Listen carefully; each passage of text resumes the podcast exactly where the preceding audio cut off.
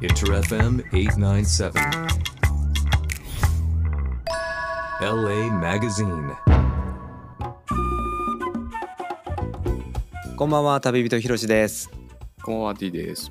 LA マガジン毎週木曜深夜2時からお届けしています LA 在住の音楽プロデューサー曽内光陽さんとリモートでつなぎジャンルレスで LA の今を伝えながらマガジンを編集していく番組です D のその咳と、咳というかくしゃみははい。来てんの？来てます。これはそうとんでもない量が来てます。とんでもない量が来てる？とんでもない量が来てる。この収録の何2日前ぐらいからの。うん言うても今週中だからね僕は先週末ぐらいからってことか先週末ぐらいからもうね、ちょっとね、うん杉ヒノキ、この時期の。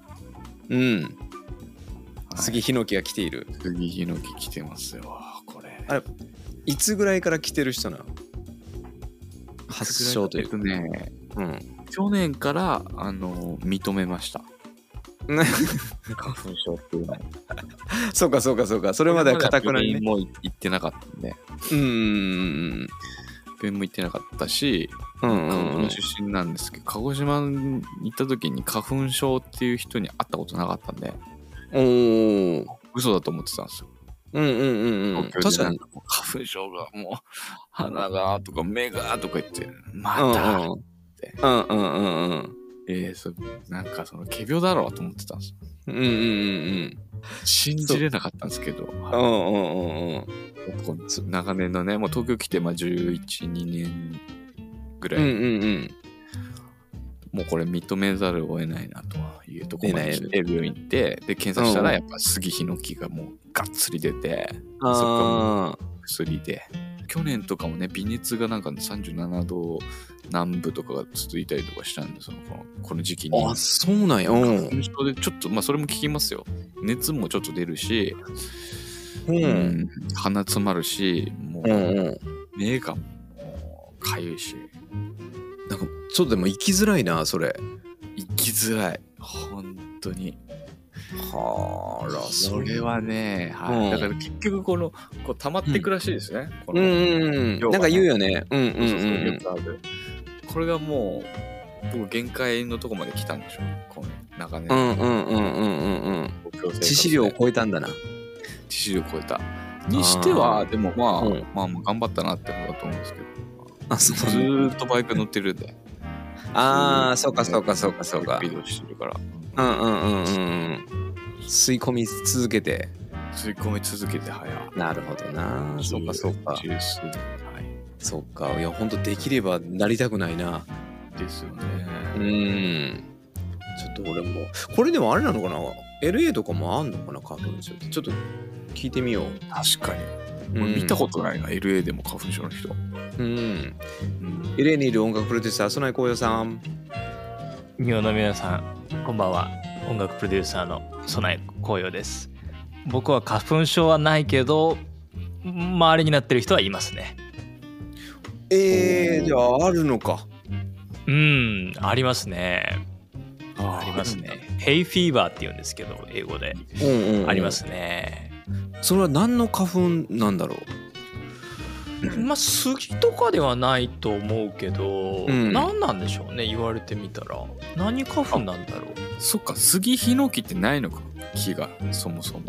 杉はまあ、まあ、パイントリー自体とかはあるけどでも、うん。パインだけじゃなくても杉と言われるものもあるけどでもどうだろう。それが理由じゃない気はするけどね。なんなんだろうね、そうかそうかへえ。ちょっと気になるね、何なのかって、ねえ。あともしね LA でその最新治療みたいなのがあるんだったら D あがーチャレンジしてみたら。なんかそういうの進んでそうだけどな LA の方。日本だとねこの鼻のなんか粘膜をこう焼いちゃうとかレーザーでビーああはいはいはいはいはいはいはい。聞くな。そうそうそうそう。そうそのあるんですよ、けどもっとなんか進んでる気がするなんか LA のあなんかー歯とかもそうじゃないですか。はいはいはいはい、うんうんじゃあちょっとあれだな。いつかこの番組でちょっと花粉症の治療の仕方を調べて 花粉症特集をして。そう。で D が何にチャレンジするかを追っかけよう。ああいいですね。うんうんうんうん。まあっていうのはねまたちょっと次回以降でやれたらなと思いつつ 今日は結構コヨさんが LA でイベントに行ってきてるよっていうのがあったので、ポストコロナでねそのなんか状況の違いみたいなものだったりとかもひっくるめて、うん。どんなイベントに。まあ、確かにでもイベント行ってますねよく。週に2回ぐらいいろんなイベントに行ってるので。うん。あの、まあ、結構僕は小さな箱に行くことが多いんですけどその、うんうんあのまあ、カメラを持ち込めるところだとかあうん。と知り合いがバウンサーって言って、あのね、この入り口で立ってるようなところとかだとこうカメラ持ち込めるんで、うんうんうんまあ、そういうところに行っていますけどでもどの会場もあのワクチン打ってるかどうかのチェックっていうのはやっぱりするのでそのうんワクチンカードを持ってってまあ電子版でも全然いいんですけどもそれと身分証を見せて、うん。あの大丈夫ですよっていうのを持って入っていくっていう感じではありますね。うんうん。そのワクチンパスポートっていうのは、えっ、と、ん。2回それとも3回？えっとまあ2回なんですけどそこまではね、見てない感じがしますね。ああその、まあ、パスポートを持ってるかどうかっていうチェックっていう感じか、うんそれを見てはいるけどもあと名前はちゃんと見てますけどそうん。のただ単にこうあ白い紙持ってるねってことじゃなくて名前もちゃんとチェックはしてて。うんうんうん。だけどそこで打ってるのを見つけたら大丈夫って感じだとは思いますね。うーんそっかそっかそっか。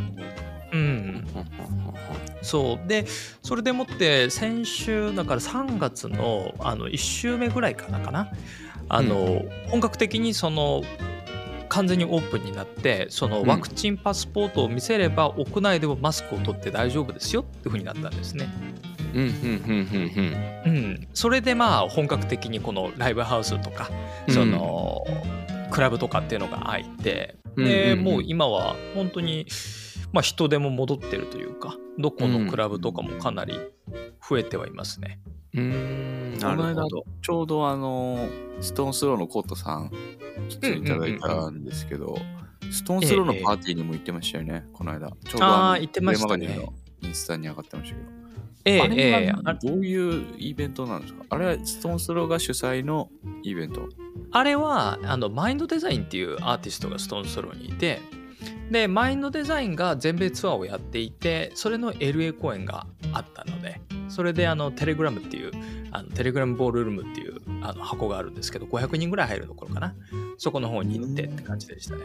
えーなんかあそこすごい、なんかギュッとしてたから、うんうん。ちっちゃいとこなのかなと思ったら意外と500人ぐらい入るんですね、あそこ。500人は軽く入りますねあそこは。上の席あるんだけど。あ、うんうん。上もあるんだ。うん。あ上はすごく良いところですね。あのまあもともとシアターだったところだからすごくそのなんというかあの入り口入ってすぐにこのバーエリアみたいなやつがあったりとかしてうん。楽しみ方もあるんですけど、またねすごくその箱的にもちょうどいいしサウンドシステムすごくいいし実は僕は LA で一番好きな箱であの全然誰がやってるか分からずにでももう近くに行ったらもうすぐちょっと立ち寄るみたいなことやってます、ね。でまたねビールがむちゃくちゃうまいんですよ。もうむちゃくちゃ美味しい生ビールを用意してくれてるんで。だからそれがね結構ここに足運びたくなる理由の一つだったりもしますね。なるほどね。うん。うーん。なんかまたあのカメラ持ってね写真撮って撮ってたらなんかそれがそのメンションつけられてなかった？なんか写真。そのオフィシャルの方から、うん。そうですね。なんうんかそういうことが増えたりあと来てくれみたいな話もあったりとかすごく嬉しいことにうん。あのお声掛けいただいてますね。いいカメラで撮ってるし、なんかまたレンズ買ったそうじゃないですか、また。そう買っちゃった。買っちゃったライカの。なんかあのスミクロン買っちゃいましたね。はい。なかなかあのお客さんの写真とかもあってオーディエンスのねあのでもお客さんの写真とかこう撮って僕プリントしてあげまたまたこのプリン写真おじさんなんでこ写真おじさんをやってた。うすごいい素敵な写真だから「はい」って言ってあげて「これ載せていい?」って言って「いいよ」って言ったもんだけ載せてるんで。あそう。そうやんや。新しい許可の取り方してんな。そうそうそうそう写そう。真を一方的に撮って 一方的に渡して。印刷して。印刷して。はい、これ撮ったんだけど、ね。載っけていいって言って。そうそう。じゃないとほらね、やっぱりちょっと良くないかなと。まあまあまあねご時世的にっていうところもあるやろうけどまあでもなかなか変わった圧力で許可取っていく そうこの自己自己承認を取るときにこう一番いい方法何かなと思って。これはプリンター持っとけばいいなと思って。うん。そういうことめちゃくちゃしてますねいい写真撮れてるからね、これ、インスタ見てほしいですね、ぜひ。うん。うん白黒とかもあるし、なんかだから、その編集とかまでちゃんと多分ややってると思うんで。そうだねレタッチをひっくるめてね。やってるから。うん。そうかそうか。あのじゃあそんな。まあ、音楽聴きながらレタッチしてそこで印刷して渡してますからね。iPhone 版のまあライトルームで。ね。そうそう。うん。そう。許諾取らないといけないからそんなことしてますけど。そんな機材を持ち込んでね音楽を聴きに行くっていうのもまたねなかなかおつな、そうね、うん。一番コロナのポストコロナで変わったのはその動きなんじゃね？なんかすげえプリントするマスまで持ってくるやつ現れ始めたんだけどみたいな。あ、確かに。でもやっぱこのなんか音のなんかこの会場の雰囲気となんか音の感じまでなんかこう伝わってくるような感じがしますね。この写真を見てると。雰囲気がすごいあるから。お音聞こえないけどなんかこうう写真から聞こえてくるようなねうんうんうん。あなんかすげえソムリエみたいな表現やな D す すごい。D の表現力がすごい。いやいやいやいやすごいですよ写真。実際ああそうかそうか。なんかあれかな花粉症の薬になんか入ってんのかないらんもん。入ってるかもしれないちょっと。ちょっと範囲になってくるなんかどっか入ってるかね、はい、1日1回しかやっちゃいけないらしいんですけどもう2回とかやってますから。それだな。ドーピングだなうんドッピングそれだね。はい。それそれで言うとすごいすごいクラブをちょっと僕 D に紹介したくて。お。それじゃあ詳しくちょっと一曲行った後に聞あきましょうそうですね。ああいいですね。じゃあ今日は先ほどご紹介したマインドサインの曲、ね、僕が一番好きな曲の一曲です。キャメオブルース Inter FM 897. LA Magazine. LA 在住の音楽プロデューサーソナイ紅葉と旅人ひろし D でお送りしてます。LA マガジン。ということでおすすめのクラブ箱。はい。はい。うん。おすすめクラブで、まあ、一つだけご紹介したいところとしては特別にご紹介したいところとしては、あのストーンスローのうん。下にゴールドラインっていうレコードバーがあるんですよ。また、でこれがねピーナッツバターウルフがこうん。う作ったレコードバーで、でうん。もうバーに壁一面レコードがブワー並んでてでアンプはマッキントッシュ。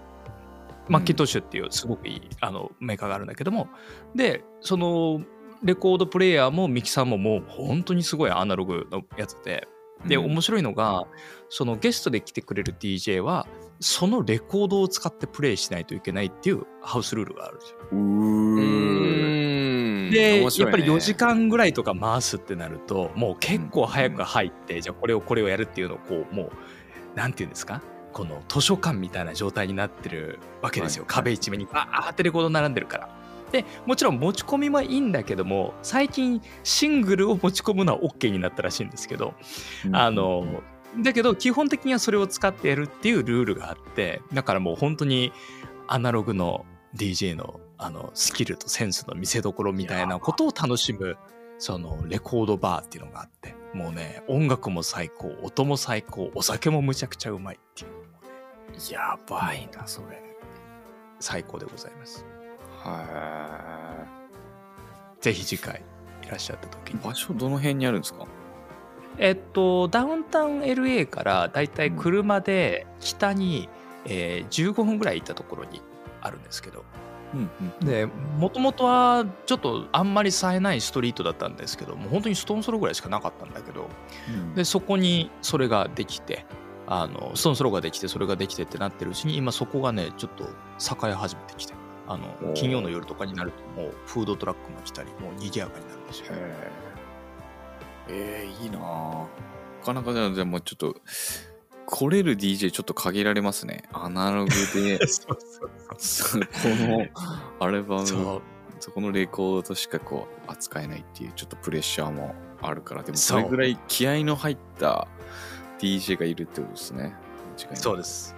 うんそうで。す。素晴らしいそうです。そういうなんかスタイルの継続というか継承っていうのってそういう場所が生まれるあるからこそっていうのもね、あるからねやっぱりねそのアナログを使ってっていう一つの縛りがね、り。うん。うんまた新たなテクニックとか新たなねプレイみたいなものがねできてくる可能性もあるしね、ん。そうですね。そもうさすがピーナッツバターウルフう。ピーナッツバターウルフ。うん。そうなんですよ。ということでっていう話もありつつ、まあ、イベントつながりでいくと、うん。サウスバーサウスウエストがねちょテキサス州オースティンですが、うん。明日から。はい。そうですね。明日からスタートします。スタートするということでこちらの方にもその写真配りおじさんは出現するっていうそうなんです話がよ。写真配るおじさんはね、またこのオースティンにちょっと行って、うん。そこで今回は写真も撮りつつ、いろんなこともしつつって感じなんですけど。うん。うん。うんあの、まあ、サウスバイサウスフェストって、あの、音楽イベントの中では世界最大とも言われていて、で、うん。例年だと、そのコロナが始まる前、だから2019年前々とかだと、大体、えっと、まあ、10日間開催されるイベントなんですけども、うんうん。2000バンドぐらい来てたんですね。うんうん。で、それがもう街中でいろんなところでライブをやって、でも本当にこのサウスバイサウスウェット自体はその音楽イベントってことで有名で、もう古くは例えばジョン・メイヤーがここで見つけ、あの発見されたりとか、あとケイティ・ペリーとかもね、あのサウスバイサウスウェストで、あの、うんうん、そそうですね、見つかってって感じだったんですけど、まあ今年はそれがもっと数は減って300バンドぐらいになっていて、うんうんうんでもちろんその音楽の部分もあると。うんだけどこのサウスバイサウスサウスウェストの一番面白いところっていうのはもともとはその音楽イベントとしてスタートしたんですけどそこからすぐに今度は映画とかテレビとかっていうのもあのここであの紹介する場所に映画フェスティバルみたいなものにもなったと。うんでその後にインタラクティブ部門っていうのがあってそのいわゆるゲームであったりとかインタラクティブ系のものテック系のものっていうのもここでやるようになったと。うんで今となってはその音楽映画テレビとインタラクティブってこの3つの違うパスがあって、まあ、それをこう選んであのそれぞれ行ってあのいろんなことをするっていう感じのイベントなんですよ。うん。それなんそれでパスは何を今？今回はですね準備を？僕はインタラクティブっていうところをやってて、でうん。まあ、具体的に何なんでしょうっていうとその、うん。まあ、3年ぐらい前までとかはインタラクティブって言っても基本ゲームだったんですよね。ゲームであったりとかだったんだけど最近はやっぱりこの NFT であったりブロックチェーンであったりそのいわゆるそういうふうな新しい技術を使って何をしようってところをあのやっていくっていうのが多くなっている感じですね。うんそれを見に行くってこと？そうですね。僕の場合は見に行くっていうのもあるんですけども実は僕自身が最近その新しい取り組みとしてその、うん。今までその映画であったりとかゲームであったりとかドラマであったりの音楽をやってたんですけど最近あの自動車関係のプロジェクトっていうのも携わっていて、うん。でまあ、それでそうですね。今回はその自動車関係のプロジェクトの方であの、まあ、ちょっとチームがあったりミーティングをしたりっていうところをやりつつ。うん。であとはまあそのインタラクティブで集まる人だとかっていうところで、まあ、ここがその何て言うんですかねこのクリエイティブなことをやってる人たち最先端の技術を使ってる人たちと、まあ、会ってそのコラボレーションするきっかけになるところなので、まあ、出会いを求めていくってところもありますね。うーん。そしたらあれか。まあなんちゅうかな。仕事の延長線上にある生き方ってことか。単純にお客さんとしていくっていうだけではないってことなんだねそうですね。今回うはん仕事もありつつそっちもありつつ、まあうん。ねえ特にまあこういうふうな大きなイベントで人が集まるっていうのはもしかしたらこれがコロナ明け一発目明けてはないですけどコロナがちょっとその収束に収束に近づいていく中で初なのかもしれないですね。これだけの規模のイベントがアメリカで開催されるっていうのは。特にこのねサウスバイサウスウエストがそのハイブリッド形式って言われてそのオンラインでも参加できるし、そのオフラインでっていうのがね今回がまさに、そうですね。うん、そういうスタイルだしまあサウスバイサウスっぽいよね、うんうんうん、うん、そういうのも取り入れていきながらやっていくっていうね。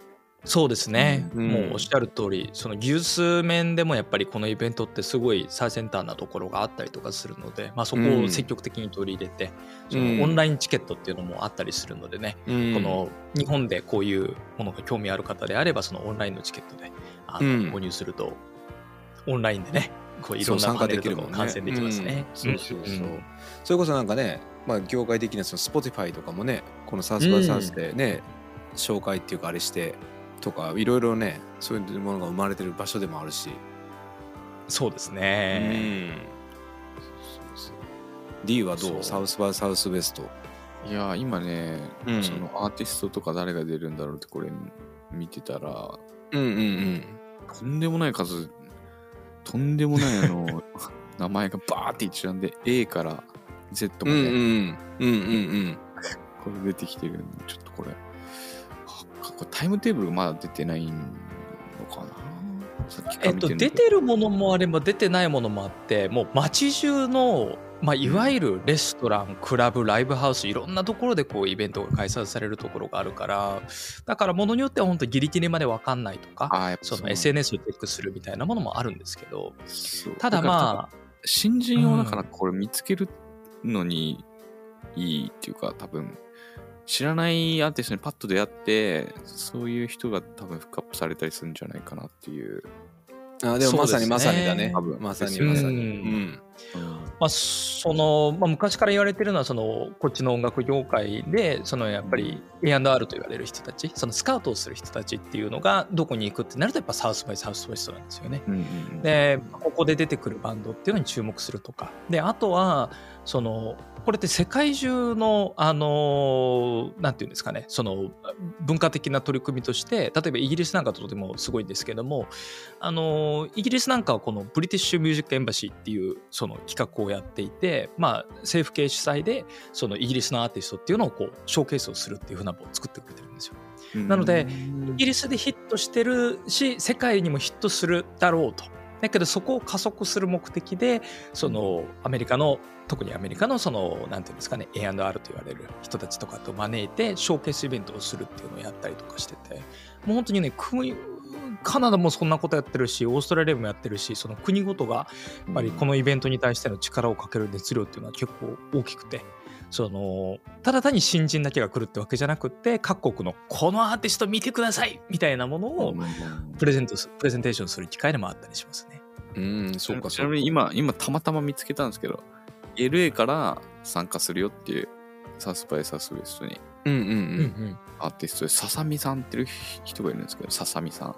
ささみさん知ってますささみさん？いや存じ上げないです。ささみさんここんな感じでしょさささみさん。なんかねインパクト。すごいすごいかっこいいですね。うんかっこいい。ロックロック。らしいですなんでは。ロックなんだ。はい。かっこいい。ななんかあれだね。身体表現者って感じだね。